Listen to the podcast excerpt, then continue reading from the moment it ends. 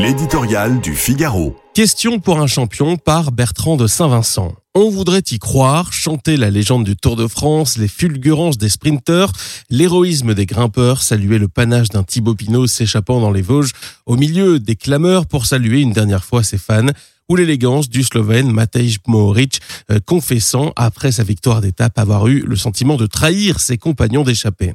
Mais quelque chose ne passe pas. La victoire stupéfiante de Jonas Vingard dans le contre-la-montre qui est relié Passy à Combloux a semé le doute sur la nature de sa performance.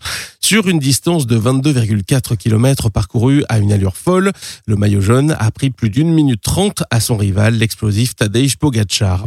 Du jamais vu sur un segment aussi court, je ne sais pas comment l'expliquer, a admis le Danois, j'envoyais des watts très élevés.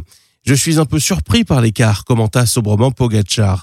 Le coéquipier du leader, le phénomène Wood Van Aert, eut pour sa part cette sentence mystérieuse. Moi, je suis le meilleur des gens normaux. Les responsables de l'équipe Jumbo Visma et le vainqueur lui-même n'ont pas manqué de fournir des explications rationnelles pour justifier ces gains de temps faramineux. Nutrition de plus en plus sophistiquée, matériel et équipement révolutionnaire, préparation ultra rigoureuse, les éléments de progrès sont multiples. Il faut y ajouter le renforcement de la pharmacopée légale. Les meilleurs sont désormais ceux qui ont la meilleure pharmacie, souligne un ancien responsable des contrôles à l'Agence française de lutte antidopage.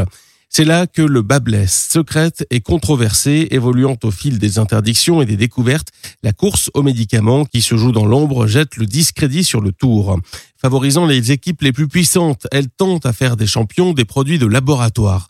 Lorsque l'un d'entre eux se comporte en métronome et brise les records comme un iceberg les flancs d'un navire, on peut légitimement regretter le temps où le seul soupçon qui pesait sur un Anquetil victorieux était celui d'avoir descendu un bidon de champagne en haut d'un col.